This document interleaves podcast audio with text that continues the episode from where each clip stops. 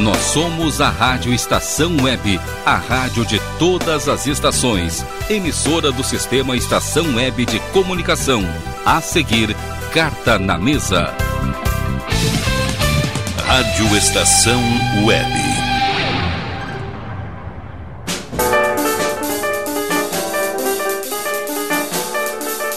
Carta na Mesa.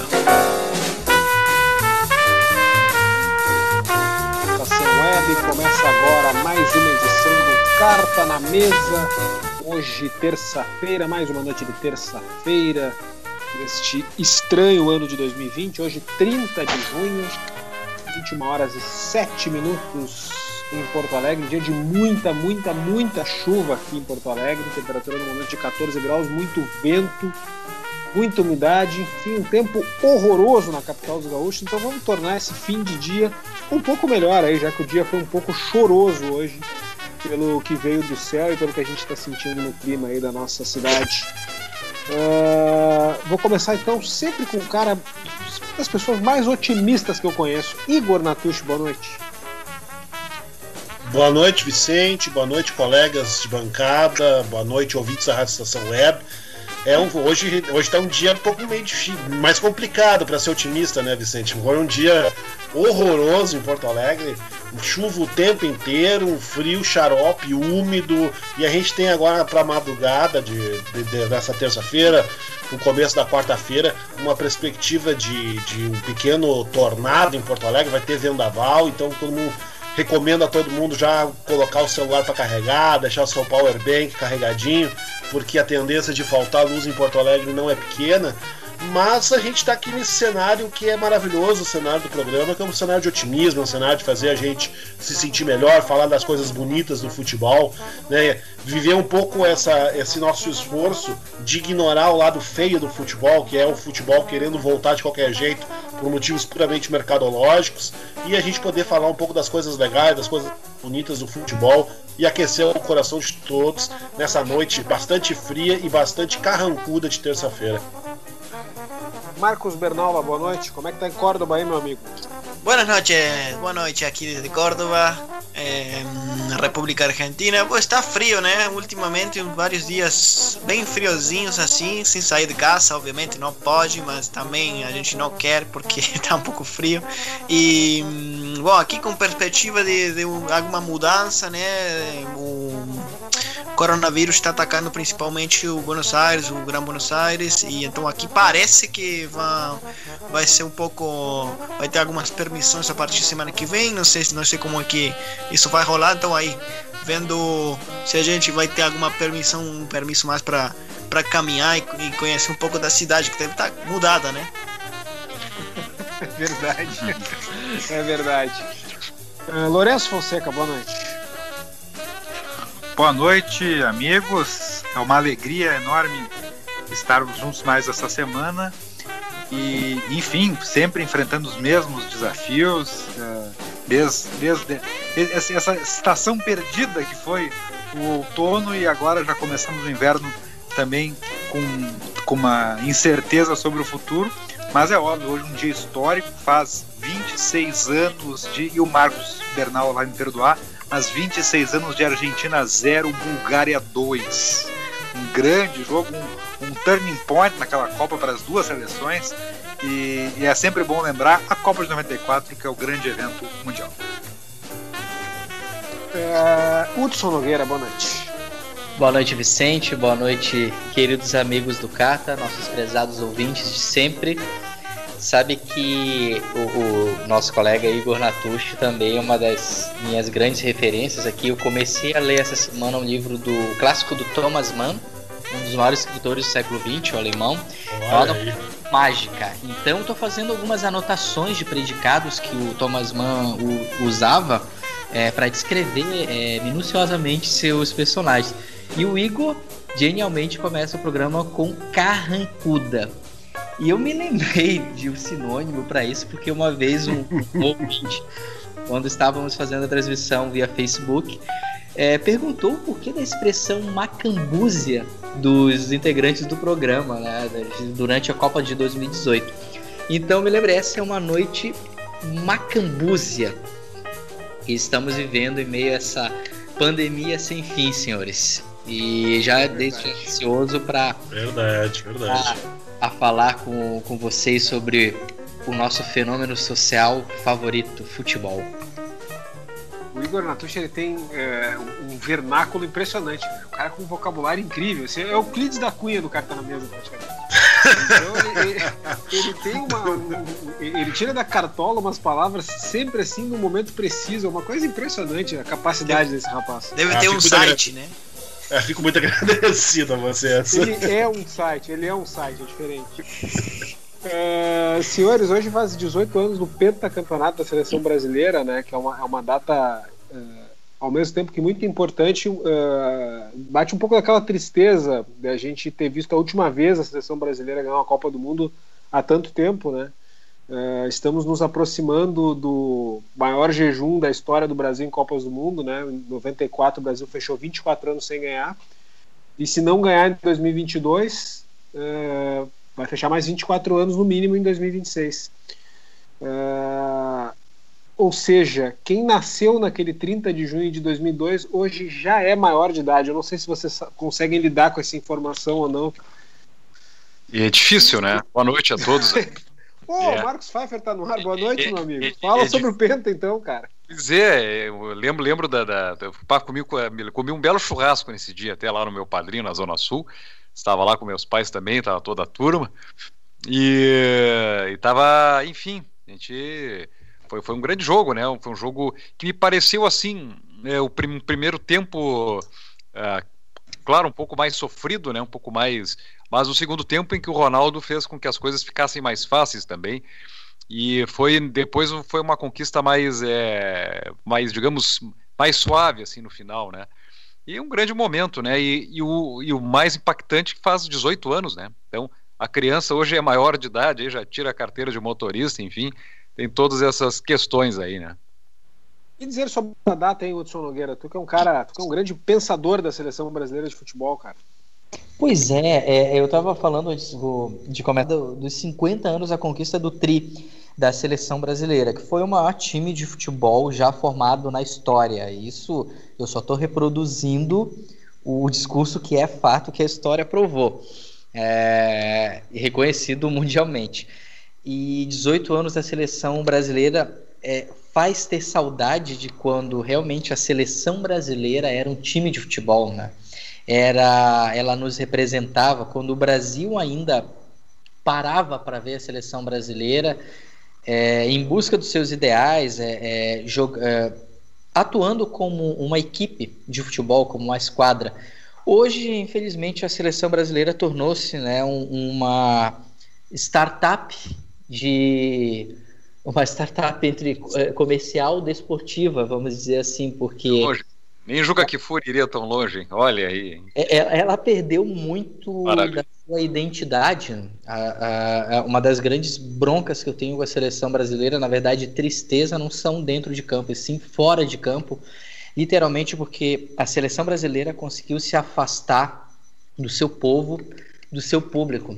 Se você fizer um cálculo onde a seleção brasileira mais jogou de- nos últimos 15 anos, vai estar lá, vai ter mais jogos no, em Londres ou nos Estados Unidos do que no Maracanã, por exemplo. Pois é, né? E o Brasil só joga é, nem em território nacional porque é obrigado pela FIFA durante as eliminatórias.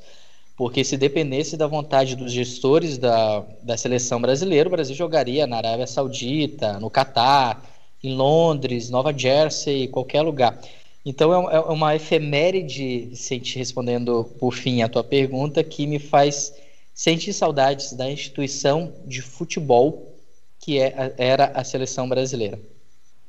Lembro agora quando tu falou, né? A gente lembra os amistosos, né? Lá no estádio Rei Pelé, no estádio, enfim, é, o Arruda, no Castelão, em outras, eh, outros locais do país, aí, sei lá, em Manaus, como como era quem, quem, quem cresceu ali final dos anos 80, começo dos anos 90, os amistosos, os amistosos da seleção brasileira todo- a- tradicionais, né? Nesses tempos, quando não tinha Copa do Mundo, enfim, até mesmo em ano de Copa do Mundo como um fator de preparação, mas eram todos aí em território nacional, era, era, era junto com o povo, né, Hudson, como tu trouxeste aí. né?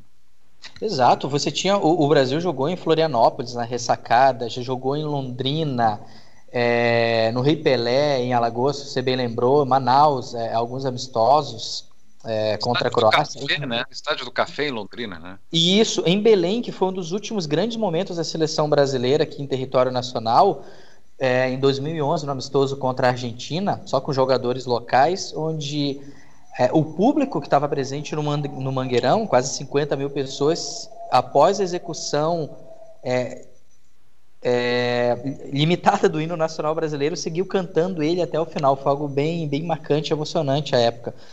Então é, é, a seleção acabou se afastando disso, se afastou do seu público. Acho que é. isso é uma, uma, Bom, é obviamente a, a presença do, do comer, comercial, né? Do, das seleções, principalmente das, das, maiores seleções do, do mundo, né? Acontece com a Argentina também. E, e, ainda mais que aqui, por exemplo, a Argentina tem um preço que ele, uma seleção paga para jogar com a Argentina com Messi e outro sem Messi. Então aí tem amistoso com ele que tem que jogar porque já está comprado, né? E, mas eu queria consultar ao respeito da seleção de 2002. Vocês acham que, que, que era uma seleção que jogou muito? Não era uma seleção que jogou muito? Eu, eu era muito jovem e ainda eu quase esqueci esse mundial porque foi uma uma tragédia para a Argentina. A gente ainda não sabe o que aconteceu, mas, mas teve mundial, seguiu, seguindo jogando sem Argentina, então aí eu queria consultar pelo, pela seleção brasileira. Ah, aquela seleção brasileira foi uma seleção que teve um ciclo uh, entre duas Copas do Mundo que foi muito acidentado, né? O Brasil perdeu a Copa da França, o Vanderlei Luxemburgo assumiu como treinador e tinha um trabalho que ele foi construindo ali para a eliminatória e vinha fazendo um trabalho até bom, uh, claro, com alguns problemas, enfim, mas a seleção ganhou a Copa América em 99, era um timaço aquele do Brasil de 99 na Copa América, amoroso, Ronaldo, Rivaldo, jogando, todos jogando muito bem ali. Uh, nas eliminatórias teve uma instabilidade e depois da, da, da, Olimpíada, que o Brasil foi muito mal, o Luxemburgo foi demitido. E aí se tentou o Emerson Leão, foi muito mal, o Brasil começou a tropeçar nas eliminatórias, o Luiz Felipe Scolari assumiu ali numa uma situação ameaçada, mas sempre foi uma ameaça. O Brasil nunca saiu da zona de classificação, mas sempre foi uma ameaça assim uh, que dava uma impressão artificial de que o time não era bom, porque aquele time tinha Roberto Carlos, Rivaldo, Ronaldo, o Ronaldinho nem era tudo isso ainda, ele era um coadjuvante de luxo Cafu. daquele time. Tinha Cafu, tinha Lúcio, né? Então era, um, era uma seleção muito forte do Brasil.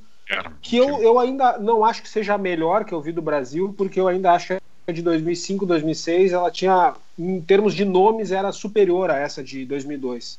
Mas uma maneira é. como ganhou a Copa, eh, ganhando todos os sete jogos, é, por mais que algumas vitórias, como a da Turquia na primeira rodada, sejam contestáveis aí, por erros de arbitragem, enfim, mas é uma campanha que ela se tornou incontestável né, durante a Copa do Mundo. E, e na final, acho que isso ficou muito claro. Né? A Alemanha não era favorita para chegar à final, né, apesar da camisa muito forte, era uma seleção que estava em reconstrução. O Brasil era claramente, na época já se tinha essa noção que o Brasil era, era melhor que a Alemanha. Né? Claro que poderia perder, porque são duas grandes seleções, mas era muito claro que existia um desnível técnico ali naquela final e que o Brasil, ah, no fim, acabou prevalecendo a maior qualidade do Brasil. Então, é uma seleção realmente que entrou para a história como um futebol melhor, por exemplo, que a de 94. Embora eu ache a de 94 mais consistente, né? é uma seleção brasileira que, pelo auge do Ronaldo, pelo auge do Rivaldo, do Roberto Carlos, ela consagrou uma geração. Não sei se, é, se vocês concordam com essa avaliação. Sim. Eu, é, eu venho daquela questão assim, é, aquela geração de 94, para mim foi, foi um rescaldinho da geração de 86 e de 90 que merecia ter ganho uma Copa e não ganhou.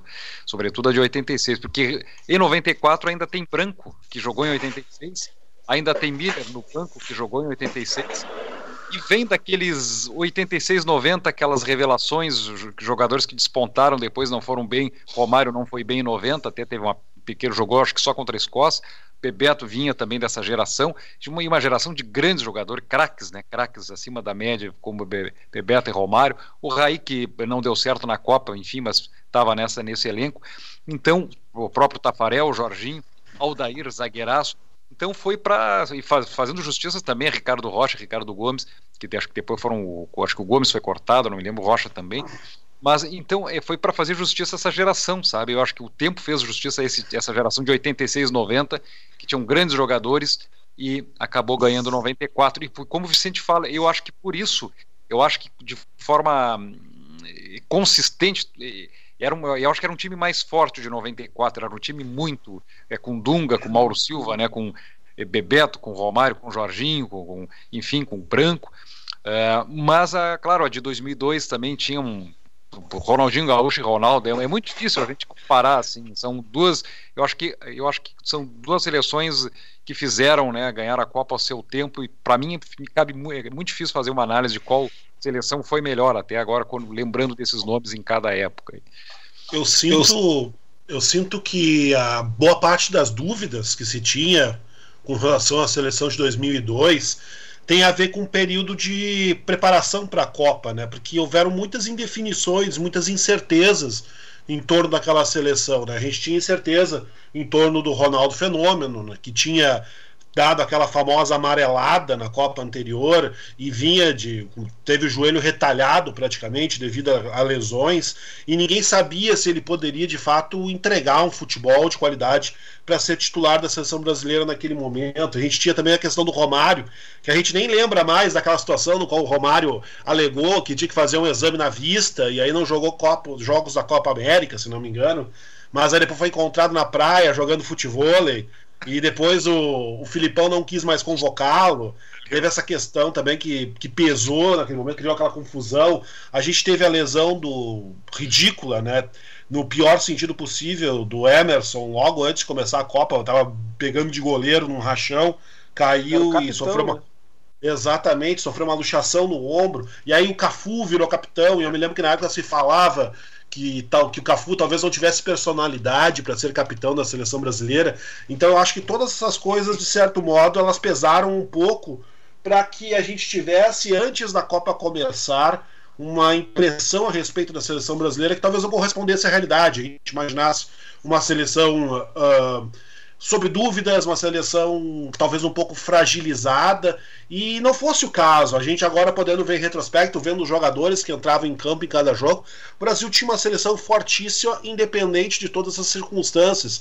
E me parece que boa parte da nossa visão de que a seleção brasileira não era tudo isso tinha a ver um pouco com essa questão. E eu sempre me lembro com muito carinho da Copa de 2002. Nada jamais poderá superar a Copa de 94 no meu coração, mas 2002 foi uma Copa, foi uma Copa bonita para mim, porque eu tinha acabado de passar no vestibular para a URGS, né, no qual acabei conhecendo durante a faculdade o nosso querido Vicente Fonseca, o Marcos Almeida Pfeiffer, foram meus colegas em várias cadeiras da, da Fabico na URGS. Sérgio e... Caparelli, teoria da comunicação. E, exatamente, nos conhecemos na aula de Sérgio Caparelli, segunda-feira, seis e meia da tarde, começava a aula.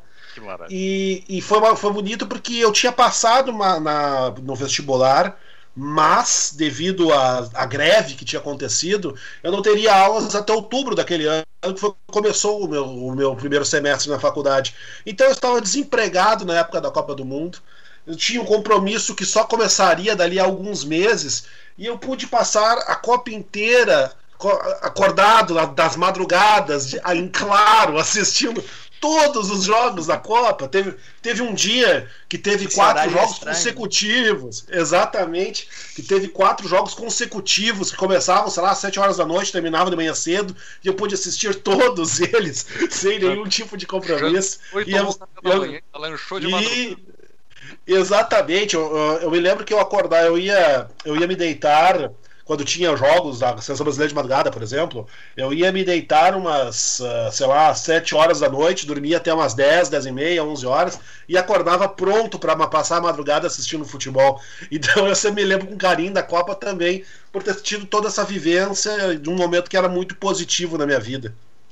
Coisa boa. Nesses termos foi uma Copa da... muito estranha, né? É, no, nos termos do é, horário. Do, Com certeza. um país que não. que Dois, dois países, no caso, que, que não, não são países é, com muita tradição do, de futebol, né? Então aí é muito estranho tudo aquela Copa.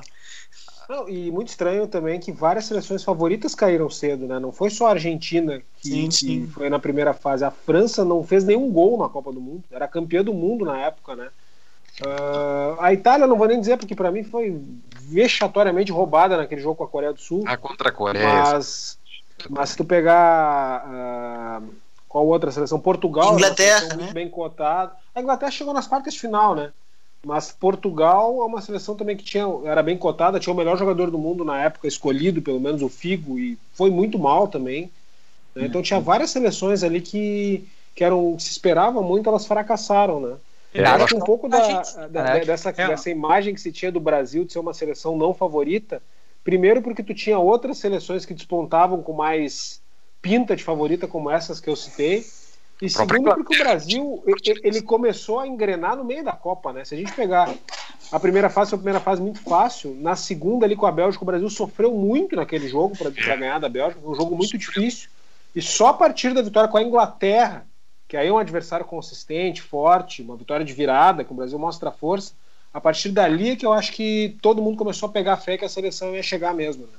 E um detalhe, Vicente, esse time da Inglaterra era forte. Eu acho que se, ela, se ela pegasse Sim, um outro adversário, a não ser o Brasil, talvez che- chegaria na semifinal, quiçá até a final. Era um time muito A forte. Inglaterra, era- era- a Inglaterra ganhou de 5 a 1 da Alemanha nas eliminatórias, daquela Nossa. mesma Copa do Mundo, Nossa. seis meses antes do- da final da Copa. Então Imagina. era uma seleção, era tecnicamente melhor que a Alemanha, né? em tese pelo menos. Pegar um E- grupo com Inglaterra, Suécia e, e Nigéria, né? Tava. A Argen- a Argentina também deu azar no sorteio do grupo. O Brasil pegou Turquia, China e Costa Rica, né? Isso faz diferença, né? Mas a França ter caído num grupo com Senegal, Dinamarca e Uruguai, olha, ok, era uma surpresa africana, era uma seleção europeia relativamente forte, Era um uma seleção forte tradicional, também. mas a França, a, a França tinha que passar de fase, né? É. E Portugal no grupo com Estados Unidos, Coreia do Sul e Polônia ter ficado fora, não tem explicação.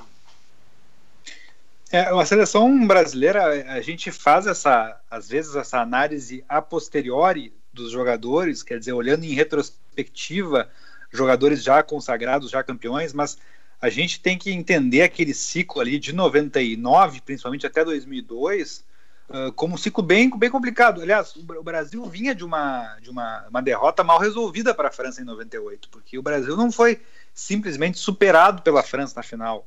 O Brasil teve uma final muito estranha, quer dizer, se- não sabia direito, havia uma lenda sobre a questão do, do, do Ronaldo. Uh, muita gente dizia que o Brasil tinha entregado a Copa por questões comerciais, quer dizer, essas teorias da conspiração uh, apareciam, e isso tudo pressionava demais esses jogadores, quer dizer, jogadores como o Roberto Carlos, uh, o próprio Rivaldo, eram jogadores de muita qualidade técnica, mas havia naquela época, hoje pode ser incrível dizer isso, mas naquela época havia uma certa uma certa ideia de que na seleção não eram amarelões, na seleção não rendiam tanto, É verdade. né? É algo diferente do que acontece, algo semelhante ao que acontece, por exemplo, com jogadores como Marcelo hoje em dia, próprio Neymar, jogadores que às vezes assim, não, mas jogadores para a seleção não funcionam, eles são bons em clube. Uh, e, e, tem uma questão também muito importante que é uh, havia aquela seca do, do, da, do Ronaldo, quer dizer, o Ronaldo ficou dois anos e meio fora e toda a instabilidade do Brasil é nesse ciclo sem o Ronaldo, que é depois da Copa América, em 99, 2000, 2001, uh, até chegar na Copa do Mundo. Tem a questão do Romário, quer dizer, até essa estrela o Filipão teve. O Filipão não convocou o Romário quando era uma praticamente uma unanimidade a convocação do Romário, até pela ausência do, do Ronaldo. O Filipão, se o Filipão não tivesse ganho essa Copa, talvez não tivesse voltado para o Brasil, porque É, havia uma é ideia verdade. de que É. a pressão era incrível. Né? Acho que aqui no Rio Grande do Sul, nós somos do Rio Grande do Sul aqui no programa, em grande maioria, aqui no Rio Grande do Sul havia uma certa, uma, cer uma certa, um certo crédito e uma certa confiança de que estava no caminho certo, porque conhecíamos o Filipão, ele tinha uma passagem no Grêmio, todo mundo acreditava nessa coisa de família escolar, mas não era a visão, a visão uh, mainstream daquela época, né? É, é. É verdade. E tu lembrou uma, uma, uma questão muito importante, Lourenço. Toda a estabilidade do Brasil foi sem o Ronaldo. Né? O Ronaldo faz o seu primeiro jogo de eliminatória de Copa do Mundo em setembro de 2003 contra a Colômbia, depois do Penta. Ele não jogou nenhum jogo daquela eliminatória. É inacreditável a gente pensar nisso hoje, né? mas o Ronaldo ficou, ele se lesionou ali naquele jogo de abril de 2000 ali com Inter e Lazio ali pela, pela Ah. Copa UEFA ou Copa Itália, não lembro exatamente qual é a competição. que ele estava se recuperando de lesão e a eliminatória começou ali no final de março. Ele não jogou nenhum jogo daquela eliminatória e acho que boa parte do Brasil ter sofrido tanto para chegar à Copa do Mundo Detalhe, né? foi porque perdeu o principal jogador do mundo na época por dois anos, né? Eu acho que faz uma diferença realmente grande na qualidade do, do- da definição do time, né? Com certeza. E Enfrentamos a sobre Venezuela o... com Edilson e Luizão, né? Só para lembrar. O último jogo da Ah, eliminatória nossa. foi Edilson e Luizão. que Foi uma dupla maravilhosa no Corinthians, mas nunca foi uma dupla É. que na seleção brasileira fosse uma unanimidade nacional, né? Longe disso, né? Longe disso. Eu falaram sobre Brasil e Inglaterra e aí eu comecei a pensar aqui comigo mesmo de como são emblemáticos os jogos de quartas de final do Brasil nas Copas em que ele acaba sendo campeão, né? O Brasil teve uma um- bom, as quartas de final da Copa de 94 eu não vou comentar porque seria menosprezar a memória dos ouvintes e dos presentes, então acho que não preciso nem falar a respeito daquele jogo emblemático, né? Aí, lembrando dessas quartas de final contra a Inglaterra, que foi talvez o primeiro grande jogo da seleção brasileira naquela Copa de 2002, foi quando o, o Brasil se impôs e começou a dar pinta mesmo de que poderia conquistar, como de fato conquistou o título. Aí eu tava lembrando da Copa de 58, que foi Brasil 1 a 0 País de Gales, a maior partida talvez da história do futebol de País de Gales, e foi uma partida dificílima, no qual o Pelé teve que achar um gol no segundo tempo para que o Brasil pudesse seguir em frente naquela Copa. Tava lembrando aí também da, da Copa de 62, quando o Brasil também encarou a Inglaterra, foi um 3 a 1 também. E foi, segundo as pessoas que assistiram o jogo, eu, por questões de idade, não assisti aquela partida e não posso falar nada, mas se diz que foi uma partida assombrosa do Garrincha, que o Garrincha jogou demais naquele jogo. E na Copa de 70 foi Brasil 4 a 2 Peru, que foi o que simplesmente por ter sido uma quarta de final contra o Peru já é um troço absolutamente memorável, lendário, inesquecível. É, cada, jogo, cada Copa tem o seu jogo mais difícil uh, e normalmente não é a final, né? Não, não sei se é uma, uma tentativa de valorizar a campanha que se faz, mas em 58 esse jogo com o País de Gales é acho que é, é quase que unânime que foi o jogo mais difícil do Brasil naquela Copa, né? Uh, em 62 esse jogo da Inglaterra foi um jogo realmente que é, é lembrado por ser bem complicado. A Inglaterra seria campeã do mundo quatro anos depois, né? Em 70, acho que, teve, acho que o mais difícil para a maioria das pessoas é o jogo com o Uruguai na semifinal. Eu Sim, revi, eu revi não, eu vi esse jogo pela primeira vez durante a pandemia. E assim, ó, 3 a 1 é um placar, poderia ser 4 a 1 com o gol do Pelé no final, né, que ele perdeu. Mas é um placar Tá. totalmente que não, não diz o que foi a partida, né? Tava 1 a 1 Jogaço. até 35 do segundo tempo, foi um jogo dificílimo. E tinha É, com assombração fantasma do de Maracanaço ainda. É, de fantasma de E o 50 Uruguai pegando, né? É, o Uruguai saiu na frente, né? É, com tudo isso, né? O Uruguai saiu na frente, o Brasil. isso. É, o Brasil. E era um bom time aquele do, do Uruguai, o Cubijas no ataque, que foi- acho que foi quem Sim. fez o gol. foi. Era um, era um, exatamente. era um, era um E, em 94, acho que todos os jogos ali do mata-mata foram complicados. Os Estados Unidos foi difícil, Holanda foi, acho que foi o mais emocionante. O da Suécia foi um pouco dramático por causa do, do, do gol que demorou a sair, mas foi um jogo que o Brasil dominou, né? E em 2002, esse da Inglaterra, eu acho que é o jogo realmente. O, o, o Brasil ganha com a menos, também tem que considerar isso, né? O Ronaldinho fez aquele golaço, depois foi expulso. E o Brasil jogou o segundo tempo inteiro, quase com um homem a menos, e sem correr grandes riscos na partida, né? Não foi uma pressão enorme da Inglaterra e tal. O Brasil conseguiu controlar com muita consistência e ali acho que mostrou que estava pronto para ser campeão mesmo. É verdade. A, a campanha do Brasil aqui, eu estava olhando aqui no torcedores.com aqui. Brasil, é, algumas, alguns detalhes da caminhada do Brasil para 2002. Né? Teve um, o Brasil começou com duas vitórias, né, contra o Equador e o Peru. Depois perdeu para o Uruguai. Não, empatou com o Uruguai no Maracanã 1 a 1 e perdeu para o Paraguai por 2 a 1 E naquela eliminatória, não me lembro qual, também chegou a levar 3 a 0 do Chile, lá, em, lá, no, Uhum. lá, lá no, em Santiago. Uhum. E depois o Brasil teve uma vitória de 6 a 0 sobre a Venezuela, e em que o Romário fez quatro gols. Lembra? Eu não lembrava desses os quatro gols agora. Candinho, Candinho era o técnico, Marcos. Era o Candinho, era o O Candinho. Luxemburgo foi demitido e até o final do ano o Candinho foi o técnico da seleção. O Candinho. Brasil fez, goleou a Venezuela. O Euler e o Romário, era o ataque do Vasco na época, eles formaram o ataque do Brasil nesse jogo. Que coisa. E aqui aparece o Juninho Pernambucano aqui abraçando o Romário também. Olha só. O Romário é... depois fez três gols contra a Bolívia, eu acho, num, num 5x0, pode ser, alguma coisa 5 a assim. 0. Se bobear, ele é o artilheiro do Brasil na eliminatória, se tu bobear, É. em dois ou três jogos. É. Mas É. aí ele teve aquele. Na estreia do Filipão contra o Uruguai no, no Centenário, o Brasil já estava pressionado ali. O... Antes daquela Copa América vergonhosa que o Brasil perdeu para Honduras, o Filipão colocou o Romário como capitão da seleção brasileira, dizendo assim: cara, a responsabilidade é tua, tu é o cara, tu é o tetracampeão, a seleção tá pressionada, então eu tô apostando em ti. O Romário fez uma péssima partida, não pegou na bola. E aí aconteceu essa história que o Igor contou da Copa América, e por isso depois que o Romário nem foi mais convocado. E aí o Filipão fez aquelas convocações, né, para para chamar a torcida, como o Tinga e o Marcelinho Paraíba aqui, que eram do Marcelinho Grêmio, para jogar né? contra o Paraguai, enfim. E fez e, gol, E né? aí levou de uma forma emergencial o Brasil até o final daquela eliminatória, mas conseguiu classificar. né? É, não, e a, a O seleção Marcelinho Paraíba que- fez gol.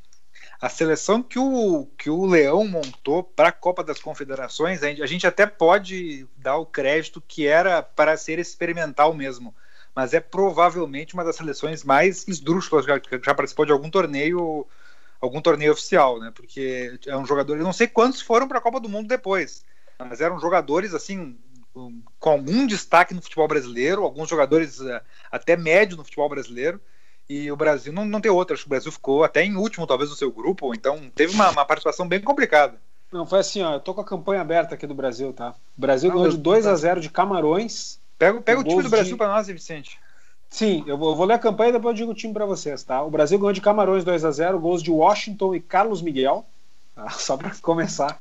Washington Casimiro. Empatou 0 a 0 com o Canadá e empatou 0 a 0 com o Japão. Foi o segundo do grupo atrás do Japão. Vamos dar o desconto que o Japão era o dono da casa, tá? Mas um desconto bem grande. Na semifinal, o Brasil perdeu 2 a 1 para a França. O gol do Brasil foi do Ramon Menezes, né, que jogou no Vasco. E na Uhum. decisão de terceiro lugar, o Brasil perdeu para a Austrália por 1 a 0. Tá. É, eu vou tentar achar aqui o elenco do Brasil naquela. Deixa eu dar uma olhadinha aqui. Se eu acho. É, eu lembro. De, é, o Carlos Miguel lembrava. O Washington teve a convocação famosa do Leomar também, que era o jogador do esporte. Ah, guitarra. Sempre lembrando que foi nessa época que surgiu a maravilhosa do futebol baiano. Foi nesse Exato. momento que foi desenvolvido esse Foi conceito aí, é. maravilhoso. Exatamente. E depois também na Copa América em 2001, já com o Filipão, que o Brasil foi eliminado por Honduras, também é um time bem complicado. Lembro que o Fábio Rockenbach era titular em um certo ponto. Sim, exatamente. É, Foi, é, era, era complicada a situação ali.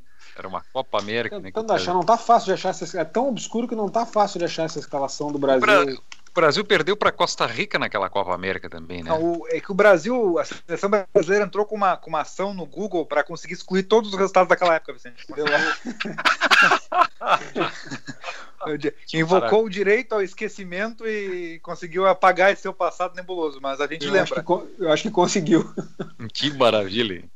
Mas É, é um ciclo, é um ciclo realmente, é um ciclo com- complexo, com contradições, esse ciclo aí de, de 99 até, até figurar no Penta. Olhando agora em retrospectiva, parece que tudo estava escrito nas estrelas, o Brasil tinha uma geração muito boa, de fato tinha, mas é impressionante como a, a, a, lembrança de um jogador passa pela Copa do Mundo, né? Passa por conquistar.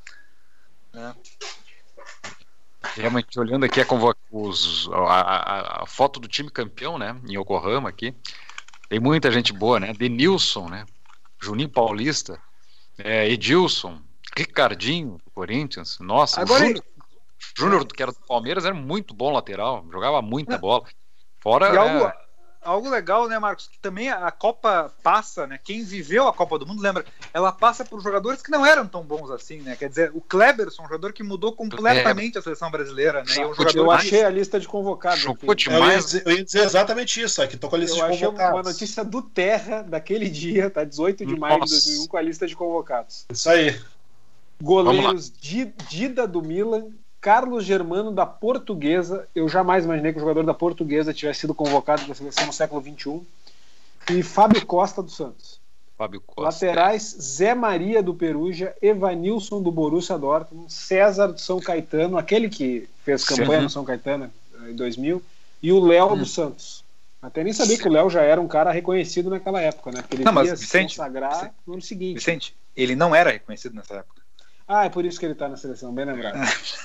Os, Nem o Fábio O Costa, nem o Fábio, o Fábio Costa tinha tido destaque no Vitória em 99, era um goleiro em busca de afirmação. não, e o Evanilson até hoje não é, nós estamos em 2020. É, é- essa convocação é de quem? Do Leão? Não. do, do Leão.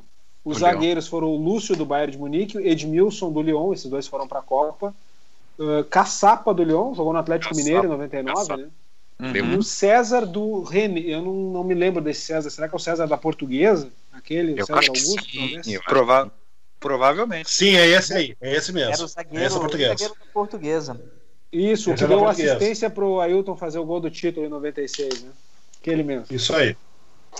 Volantes Vampeta do PSG, Leomar do Esporte, famoso Leomar, Júlio Batista do São Paulo e Fábio Rockenbach do Internacional. Olha aí. Para tu ver, o Internacional em 2001, eu tenho certeza que os ouvintes colorados se lembram como um dos piores times da história do Internacional e um jogador estava convocado para a seleção brasileira. Por melhor que o Rockenbach fosse na época, né? Sim. É, realmente haveria alternativas melhores, né? Meias Renato Carlos Robert Alberto do Parreira, Santos. internacional nessa época. Era o Parreira. Nessa, era o Parreira, eu acho. Estava entre o Zé Mário e o Parreira, aquela transição. ali. Uhum. Os, ah, os meias eram Robert dos Santos, Zé Roberto do Bayer Leverkusen, Ramon do Nossa, Fluminense e Wagner do Celta. Quem é esse Wagner jogou Wagner? no Santos. Acho que jogou no Santos ali no final dos anos Ex-Santos e 90. São Paulo. E os atacantes Elber do Bayern de Munique, Washington da Ponte Preta, Sony Anderson do Lyon Sony. e Magno Alves do Fluminense. Maravilha, hein, Magno Alves. O engraçado é que eu tinha certeza que o Carlos Miguel foi convocado, acho que alguém foi cortado depois, né? Não, se a gente nunca. Se a gente nunca tinha imaginado poder ter um, um convocado da portuguesa né, neste século, a gente nunca poderia ter imaginado, imaginado ter um convocado da portuguesa e um da Ponte Preta disputando a Copa das Confederações. Né? É Exatamente. E um do Só São Caetano também. jogador Caetano, nessa, é, é. nessa convocação do Leão. Só um. Iranildo Chuchu. Porque. Aí fechava todas. Não, convenhamos. Alguém foi Tá, cortado tá, se o. Carlos Miguel entrar. Alguém foi cortado ali dos meias, eu não sei qual, mas al- alguém ali saiu. Provavelmente pela qualidade técnica deve ter sido o Zé Roberto, né? Que é o melhor do Foi o Zé Roberto. Pela qualidade. só- É. Foi o Zé Roberto. Foi o Zé Roberto. É, o Zé Roberto era É. longe o melhor aí dessa seleção aí. Mas enfim, né? É uma seleção é, realmente totalmente esdrúxula, é, é, experimental, né? Eu acho que não é a pri- a primeira vez. Acho que talvez tenha sido a primeira vez que uma seleção grande fez um experimento na Copa das Confederações, né? É. A Alemanha, quando ganhou a última Copa das Confederações, levou uma seleção B em 2017 ali para a Rússia. Então já não chocava mais, mas aquela seleção do Brasil, acho que até pelo fato do Brasil estar muito em instabilidade na eliminatória, aquilo chocou um pouco realmente. E o desempenho foi ridículo, né? Um desempenho É. muito ruim. É experi muito experimentalismo mesmo, né? Psicodélico até, né? O- porque assim, se a gente for le- lembrar o, o experimentos na seleção, que acho que deram certo depois, mas é, foi criticado sempre como o Falcão, né? O Falcão em 91 ele renovou muito a seleção, né? Ele trouxe ele as convocações, assim, as experimentações foram boas do Falcão. Algumas não deram tanto resultado, mas ele trouxe Márcio Santos para a seleção, chegou a experimentar Paulão e Adilson ali. Aí vocês, vocês me, me ajudem né, pela memória, mas não tinha alguma coisa, essa convocação da Copa das Confederações, ela não tinha um pouco a ver com um acordo da CBF com os clubes, porque estava um congestionamento enorme de competições. E se não me engano, fizeram um acordo para que quem estivesse jogando Copa do Brasil, Libertadores, etc., não tivesse jogadores convocados na Copa das Ah, Confederações, porque ia acontecer tudo ao mesmo tempo. Senão, eu tenho a impressão de que era mais ou menos isso que estava acontecendo e que também ajudou a disparar essa, essa, essa convocação maluca do, do Léo. Isso ajudou, mas, mas Sim, os principais jogadores estavam na Europa também, né? O Roberto Carlos, o Cafu, o, o Rival. Mas eu tô aqui com, com, com um link aqui do, do Wall Sport, aqui de 10 de maio de 2001, e o título... Bom, é bom a gente, então, já ter um conforto que na época já foi visto como esdrúxulo, não é uma releitura nossa. Então, a manchete é Leão choca o país com convocação de inexpressivos. E, e aqui diz assim, ó, não há critérios muito bem definidos, mas o Leão uh, poupou alguns clubes que podem disputar finais estaduais e que estão na Taça Libertadores da América. Uh, claro, é em maio, mas me chamou a atenção que o Grêmio, por exemplo, que foi um time que logo depois se afirmou como um dos melhores times do Brasil naquele momento, se não o melhor, não teve nenhum jogador convocado, pode ser? E o Corinthians também não. O Corinthians estava disputando a Corinthians Copa do Brasil com o Grêmio É. naquela época, né? Era um, era um Então bom- acho que ele deve ter respeitado isso também, né?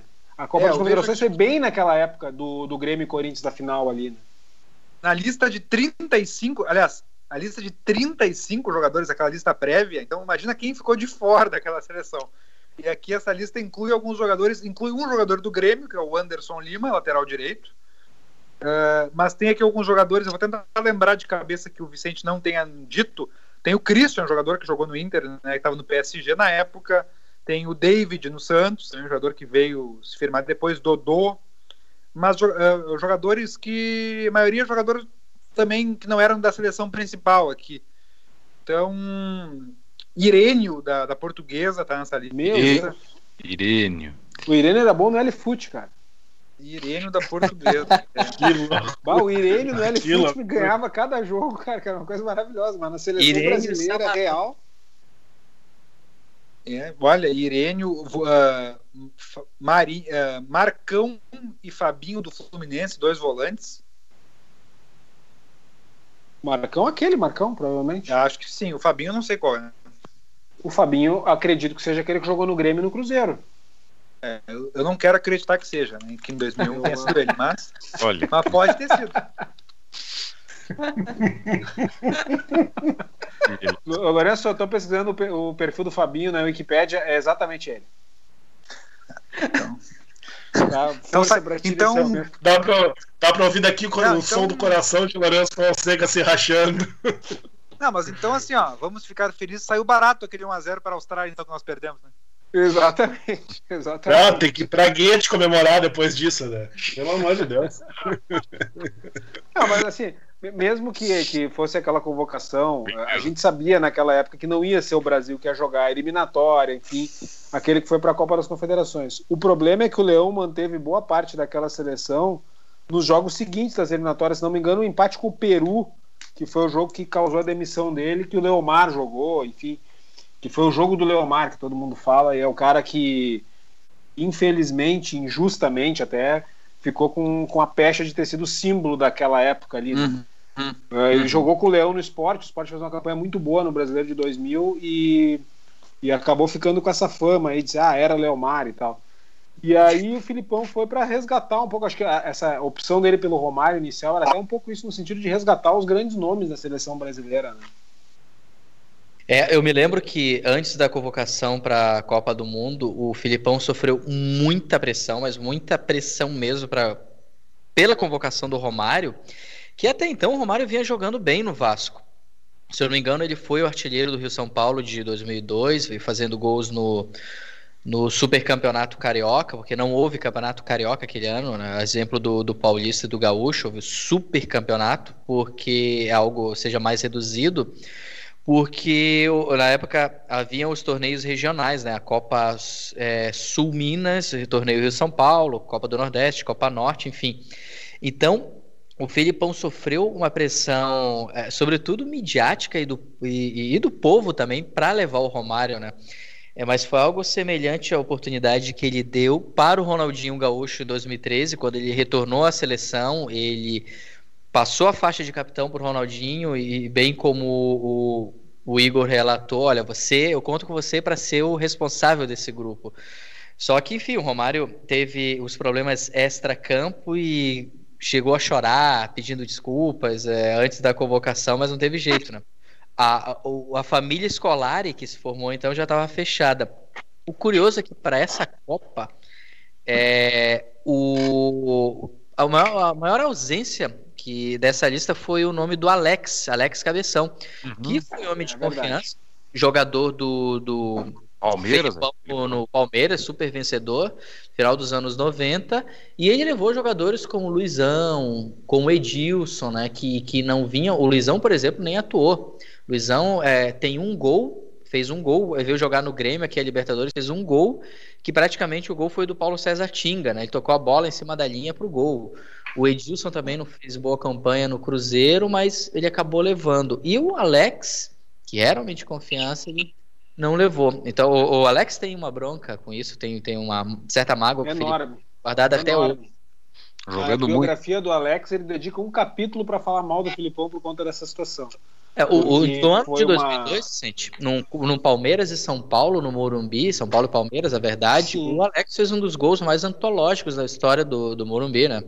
Sim, eu, eu- eu acho que o próprio Alex considera esse o gol mais bonito da carreira dele, né? Um gol que ele deu dois chapéus seguidos, incluindo um no Rogério Ceni, né? Que era um- vinha- que é. ainda não era o Rogério Ceni, mas se tornou um símbolo do São Paulo, foi um gol maravilhoso, né? É, mas é. essa é mais uma- uma- um exemplo de situação que acaba passando batido quando se ganha um título, né? Porque é algo mesmo sem explicação a convocação, a não convocação do Alex, né? Alex- Ainda mais que era um jogador que o Filipão já conhecia, tinha sido destaque com ele no Palmeiras, e o Filipão nunca. Bom, o Filipão, de certa forma, respeitosamente, nunca explicou também por que não convocou o Alex, né? Ah, então o Alex, não, não digo que ele tenha direito de ser convocado, mas ele, ele tem razão Ele de ficar jogava- frustrado, né? Jogava mais que qualquer meia ali, né? Inclusive, naquela época, jogava mais que o próprio Ronaldinho, eu acho, né? O Alex É. era um cara que estava no auge da carreira, jogava Não, mais que o Juninho Paulista, jogava... Porra, o Ronaldinho Gaúcho, o super craque Ronaldinho Gaúcho surgiu depois, é, a partir da, da Copa do Mundo de 2002. Aliás, o Filipão teve uma Exato. outra oportunidade de convocar o Alex quando foi do corte do Emerson. Ele optou pelo Ricardinho do Corinthians, que vinha assim, fazendo uma ótima temporada, sobretudo no, no naquele primeiro semestre vencedor do Corinthians. Agora, é, é- é curioso você ver que quem tá lá na, na história do Penta, tá o Belete, por exemplo, e o Alex não tá. É mas essas distorções sempre acontecem, né, Hudson? Se o Brasil fosse tetracampeão em 78 na Argentina, o Falcão não estaria, o Chicão estaria, né, cara? Essas coisas são, são históricas. É, e é muita qualidade.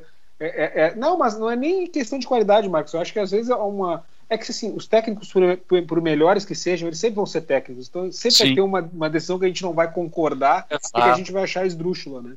É. Então eu tá- acho que o Alex eu deveria estar em 2002. Estou mas- aqui. É. Eu estou aqui com a escalação que o Brasil foi eliminado por Honduras na Copa América 2001. Por favor. Meu Epa! E ela.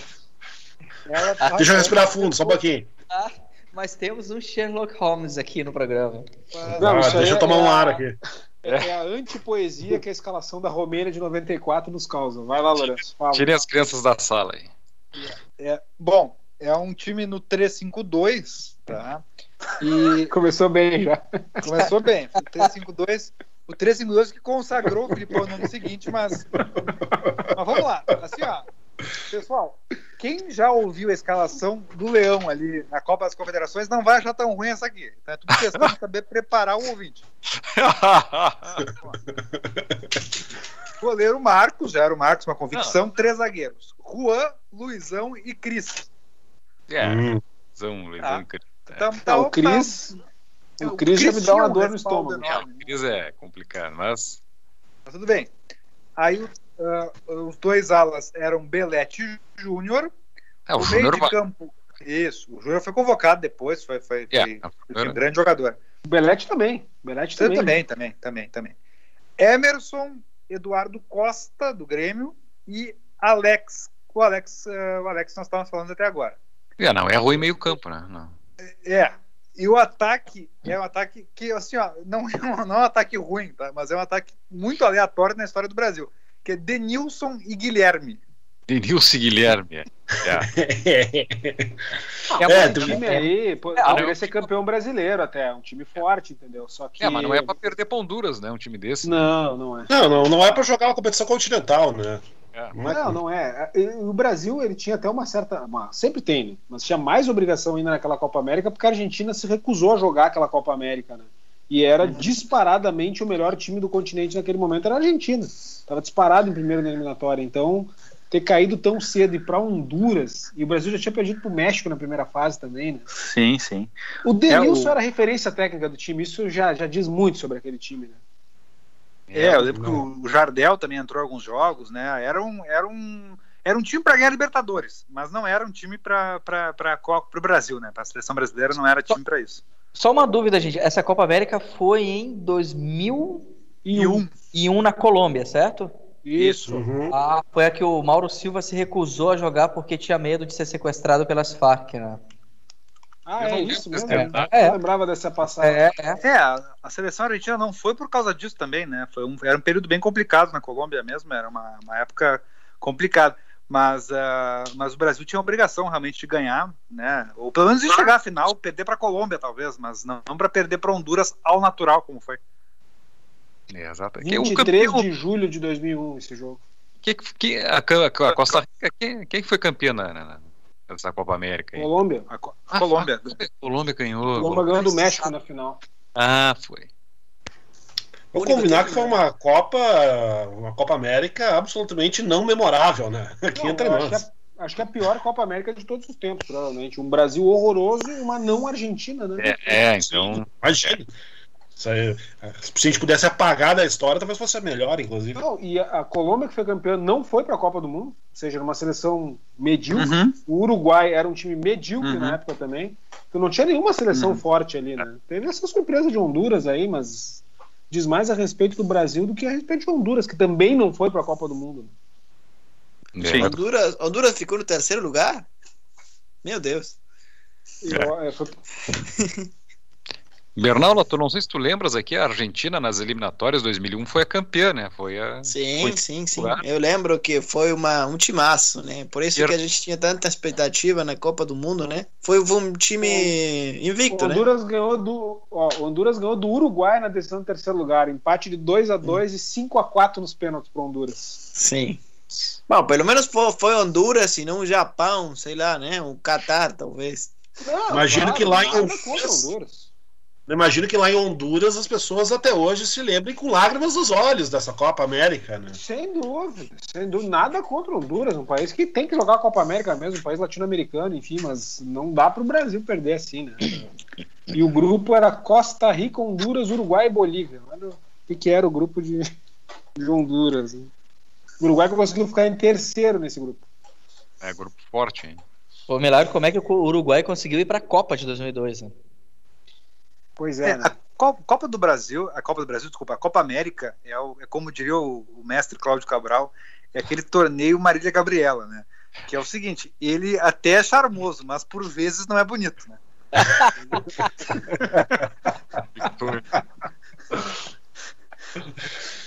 ah, a, Copa América, vai, infelizmente, na, isso é um assunto que a gente já tratou aqui, a Comebol nesse, o senhor Alejandro Domingues, que é o presidente da Comebol, nesse esse sonho frustrado dele de não ser europeu, ele quer fazer a Copa América sempre em paralelo com a Euro, né? A Copa América vai praticamente deixar de existir em termos de, de, de personalidade de torneio, enfim, né? E infelizmente teve que. Né, uh, essas coisas acontecem assim, pra, não, não é por acaso, né? Teve uma pandemia cancelar esse, esse absurdo que seria uma Copa América um ano depois de ter realizado uma outra, só é. para ajustar o calendário europeu e realizar em paralelo com a Eurocopa, uma é coisa que, assim. É que é, é assim, né? É uma Copa América até que o Messi possa ganhar uma. vai, vai, ter Copa América todos os anos. Seria é. uma por ano até o Messi ganhar. É. Olha, é, é, sabe que eu, o Vicente sempre fala no, no, na frustração do sonho do Alejandro Domingues, presidente da Comembol, em não ser europeu. Eu não duvido absolutamente nada que ele faça da atual Copa Libertadores o que os europeus da UEFA fizeram com a Champions League, que terá seus jogos de quarta de final disputados todos em Lisboa, e o Alejandro Domingues leve é, as rodadas que, que, rodadas e fases seguintes dessa atual Copa Libertadores para Miami, que é o grande sonho dele. Aliás, se dependesse dele, todos os jogos da Copa Libertadores América seriam realizados em Miami. É impressionante Sim. o fetiche é, que os dirigentes da Comembol, sobretudo essa gestão, têm pela para essa cidade lá nos Estados caso, Unidos. No caso, fetiche, fetiche escrito com cinco S cifrados seguidos, né? É, é, o, é o fetiche não, dos cifrões. Né? Não são só os da Comebol, não, da CBF também, né? O Brasil seguido joga em Miami, como o Hudson disse no começo do programa. O Brasil Miami, Londres. É os primeiros a assinar esse, esse, é, esse acordo de vamos, vamos, vamos jogar a Libertadores lá, sim. Não, se tu pegar bem assim, tu olhar contra a luz, tu vai ver que todos os anos, desde 2010, tem um Brasil e Colômbia em Miami. Sempre, sempre, cara. É impressionante. Impressionante. É o jogo que mais se repete amistoso e sempre Miami. É uma coisa assim criatividade assim, é uma coisa impressionante. Mas eu acho que essa tendência de se fazer jogo em um local só, nesse período agora, sem público, né, evidentemente, eu acho que é uma tendência que a Champions vai colocar aí, acho que vai, vai se reproduzir em vários lugares, né? Talvez Não, inclusive, o Campeonato Brasileiro, acho que existe. Não, inclusive, a, outros esportes, né? A NBA vai fazer os, a, toda a fase classificatória vai ser toda disputada na, no, lá no, no, centro da Disney, em Orlando. Vão jogar todos os jogos no mesmo local. É, eu acho que é uma tendência que é natural. E assim, eu também acho que não é momento da gente voltar com o futebol, por todas as situações que a gente está vivendo, né? Hospital de campanha do lado de um estádio, né? Como a gente já é. falou na semana passada. Mas enfim, os clubes têm que pensar também na sua sobrevivência e assim, esse tipo de artifício para não se cometer a insanidade de jogar em local que está num período mais grave de pandemia, eu acho que é um artifício que, infelizmente, talvez tenha que ser utilizado mesmo. Né? Vocês sabem que. O Grêmio fez hoje de ir para Criciúma, né? São coisas que, infelizmente, vai ser cada vez mais comum a gente ver. Né? É lamentável a postura do, do, do, presidente do Grêmio, assim, já, já opinando a respeito, porque o que eu queria dizer, Vicente, é que a história é ela quem vai nos julgar, né? Ela que julga quem, o teu, quem tem o seu papel como o seu papel na glória e na desonra. Então, na, na semana passada, o Flamengo foi protagonista do, de um dos episódios mais vergonhosos, mais desonrosos da história do futebol brasileiro. Isso eu estou dizendo agora, mas quem vai julgar e vai provar isso é a história. Não o Flamengo, o, o, a instituição em si, um dos maiores clubes do, do mundo, a maior torcida do mundo, uma torcida apaixonada, e sim os seus representantes, uhum. é, que fizeram um lobby com o governo federal e com a prefeitura do Rio de Janeiro para insistiram em jogar e simbolicamente ao lado de um hospital de campanha, onde durante o jogo, durante os 90 minutos, morreram duas pessoas ao lado do campo onde jogavam Flamengo e Bangu. E vamos ter, dentro de alguns dias, público nos estádios do Rio de Janeiro, mas só um terço da capacidade, né? Que é para ninguém morrer, né? Só um terço da capacidade. Então o Maracanã pode receber até 30 mil pessoas, não dá nada, né? 30 mil pessoas no Maracanã não, não é aglomeração. A minha, a minha torcida é muito sincera nesse momento, queridos colegas, é que o Flamengo ganhe o segundo turno do Campeonato Carioca. Eu, tô, eu estou torcendo desesperadamente para que ele ganhe o segundo turno do Campeonato Carioca, porque aí não vai ter a final com o público, porque o público vai ser liberado, só poderia ser liberado a tempo para disputar a final do Campeonato Carioca. Se o Flamengo ganhar dois turnos, não tem a, a, a grande decisão, não teria público. E aí a, a, a trampa, a sacanagem feita pelo Flamengo de forçar a, a recuperação do Campeonato Carioca, o recomeço do Campeonato Carioca, para escapar de um congestionamento de datas nas primeiras rodadas do Brasileirão em agosto, que tanto deseja o Flamengo, seria, teria, daria um tiro pela culata, porque o Flamengo ficaria praticamente um mês sem jogar futebol, os outros clubes jogando com ritmo de jogo para começar o Campeonato Brasileiro e o Flamengo sem ritmo. Eu torço desesperadamente que o Flamengo ganhasse um turno carioca. Exatamente. Até porque ninguém vai lembrar desse Campeonato Carioca no futuro, né? Cada vez menos os estaduais têm importância, o estadual no meio de uma pandemia é um troço que. Talvez, talvez a, os livros de história né? lembram e lembram eu acho, é, né? eu acho que é o contrário, que, que a nossa, o nosso papel é, como é, em termos de memória, é justamente lembrar a vergonha, a desonra que vai ter. Isso esse... aí. Isso aí. Porque, Não, sim, é, sem dúvida. Eu, eu, digo, dentro de campo, ninguém vai lembrar que o Flamengo ganhou do Bangu de 3 a 0 é Uma coisa que, assim, esportivamente não faz nenhum sentido, né? É totalmente irrelevante. Mas lembraremos e lembraremos bastante e sempre estaremos aqui para apontar o dedo na cara das pessoas que fizeram o Brasil passar, o maior, maior torcida, um dos maiores clubes do Brasil passar por uma vergonha desse quilate. Esses calhordas que fizeram esse tipo de coisa. Desonrando o Flamengo, né?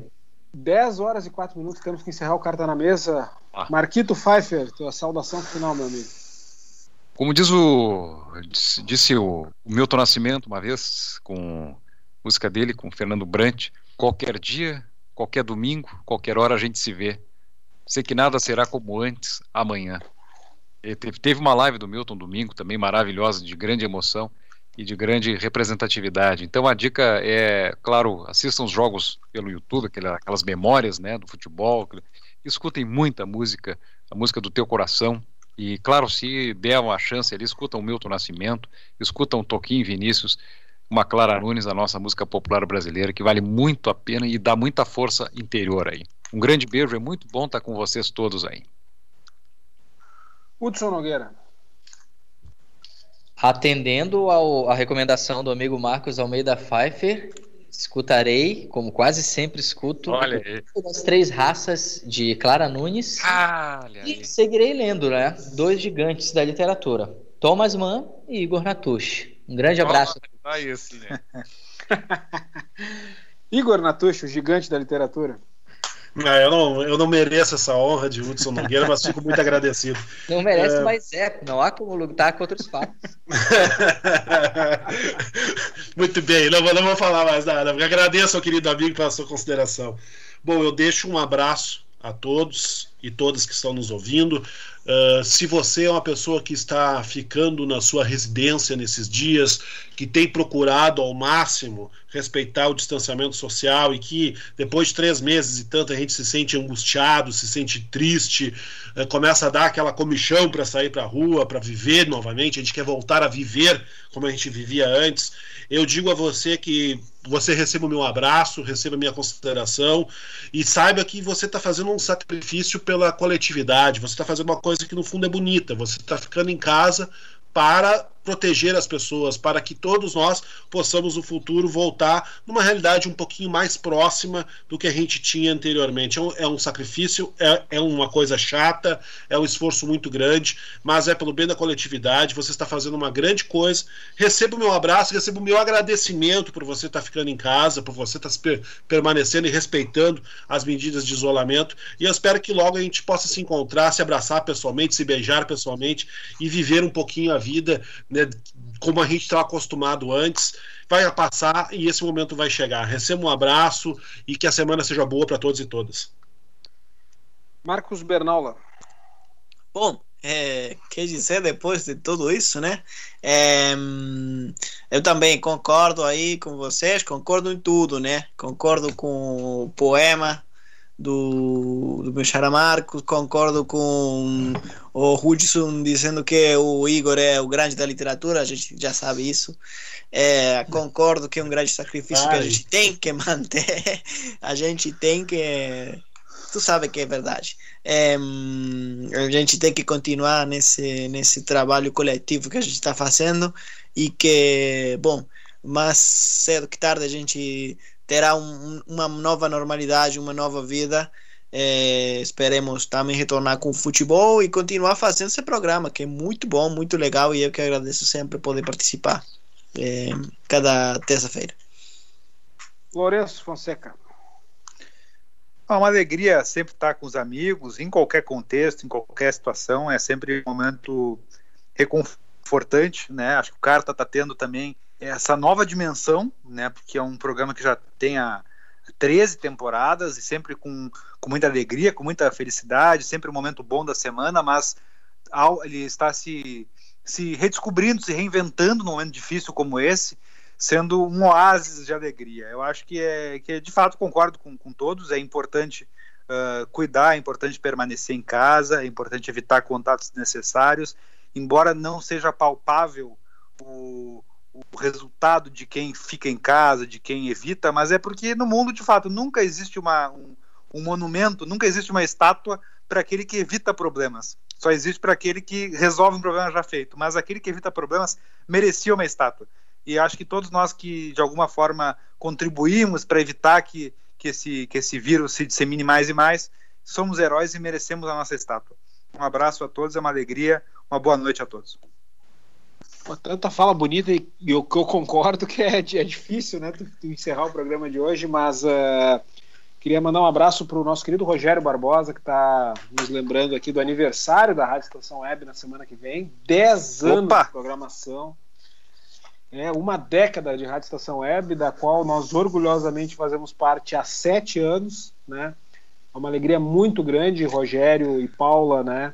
Diretores e fundadores da rádio, uh, poder contribuir na programação, poder fazer parte dessa família de vocês e, estar tanto tempo trabalhando junto aí nesse projeto, né? Uh, parabéns a todos nós, a todos os colegas de outros programas também, uh, que fazemos a Rádio Estação Web, né? E, e, lembrar, e o Igor falou da questão de se abraçar, né? A primeira edição do Carta na Mesa aqui, nós todos nos demos um grande abraço no final do programa, né? Inesquecível aquele dia de março de 2013, E, e a gente, enfim, teve que encerrar o programa, interromper o ano passado. E esse ano nós voltamos para dar um abraço virtual, né? Já que a gente não pode se abraçar fisicamente no meio dessa pandemia, a gente pelo menos aí conseguiu dar um, um abraço virtual entre nós mesmos, estávamos com saudades uns dos outros e nos ouvintes também, né, que estão passando por esse período aí, todos nós juntos. Uh, tu que está em casa agora, uh, eu sei que tá, tá, tá chato, quatro meses em casa quase, é difícil não poder sair para a rua, mas ninguém está sozinho, né? Quem, mesmo quem esteja sozinho em casa, existem milhões de outros sozinhos também que estão fazendo a sua parte e que a gente manda aqui o nosso abraço, não só toda terça-feira, mas todos os dias, né? Então, com isso, eu queria encerrar a edição de hoje. A gente volta na terça-feira que vem com mais uma edição do Carta na Mesa. Um abraço a todos e até lá.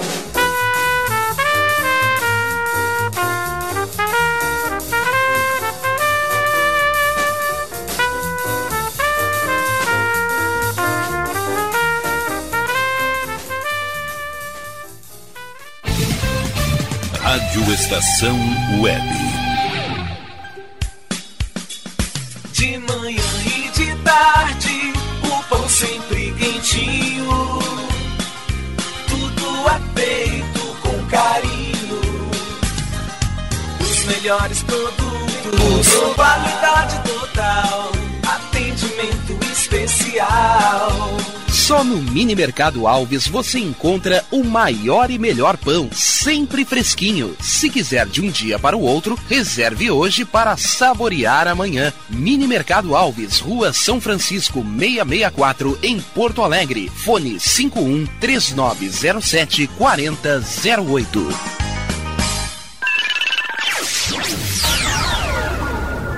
Internet O Sul. Conexão via fibra ótica sem necessidade de linha telefônica. Sua casa com internet sem limite de navegação. Conheça os planos corporativos especiais para empresas. Ligue 51 3483 3900 ou acesse internetosul.com.br. O Clube Chimarrão de Estância Velha conta com a melhor estrutura de lazer e entretenimento para você e sua família. Venha conhecer o centro de treinamento com academia de musculação, taekwondo, zumba, judô kids, muay thai, krav maga, boxe e tai chi chuan, além de escolinhas de futebol de campo e futsal masculino e feminino. Avenida Brasil 2621 em Estância Velha. Fone 51 999 14 7063. Clube Chimarrão. Inovação e compromisso com você. Chega de pagar aluguel, more no que é seu. JF Construções e Reformas oferece a oportunidade que você esperava para construir a sua casa própria. Toda a linha de casas pré-fabricadas e reformas em alvenaria. Conheça as opções para pequenas ou grandes construções e solicite orçamento sem compromisso. JF Construções e Reformas, o caminho certo para dar adeus ao aluguel. Rua Vereadora Olívia Emília Gueder Brum 670 em Palhoça, Santa Catarina. Fones 48 999 27 14 46 ou 991 12 5663.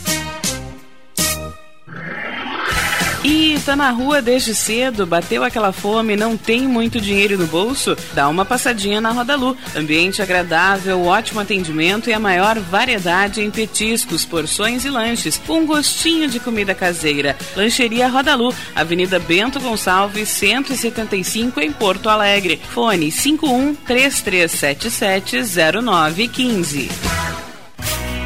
Achados da Jor, o melhor em vestuário, perfumaria e cosméticos, lanches, cestas e kits de produtos autorais e parceiros. Atendimento de segunda a domingo, das 10 da manhã às 7 da noite. Teleentrega pelo fone 51993922037. Achados da Jor, Rua Pandiaca Lógeras, 113, em Porto Alegre. Para saber mais, acesse facebook.com barra Achados da Jor.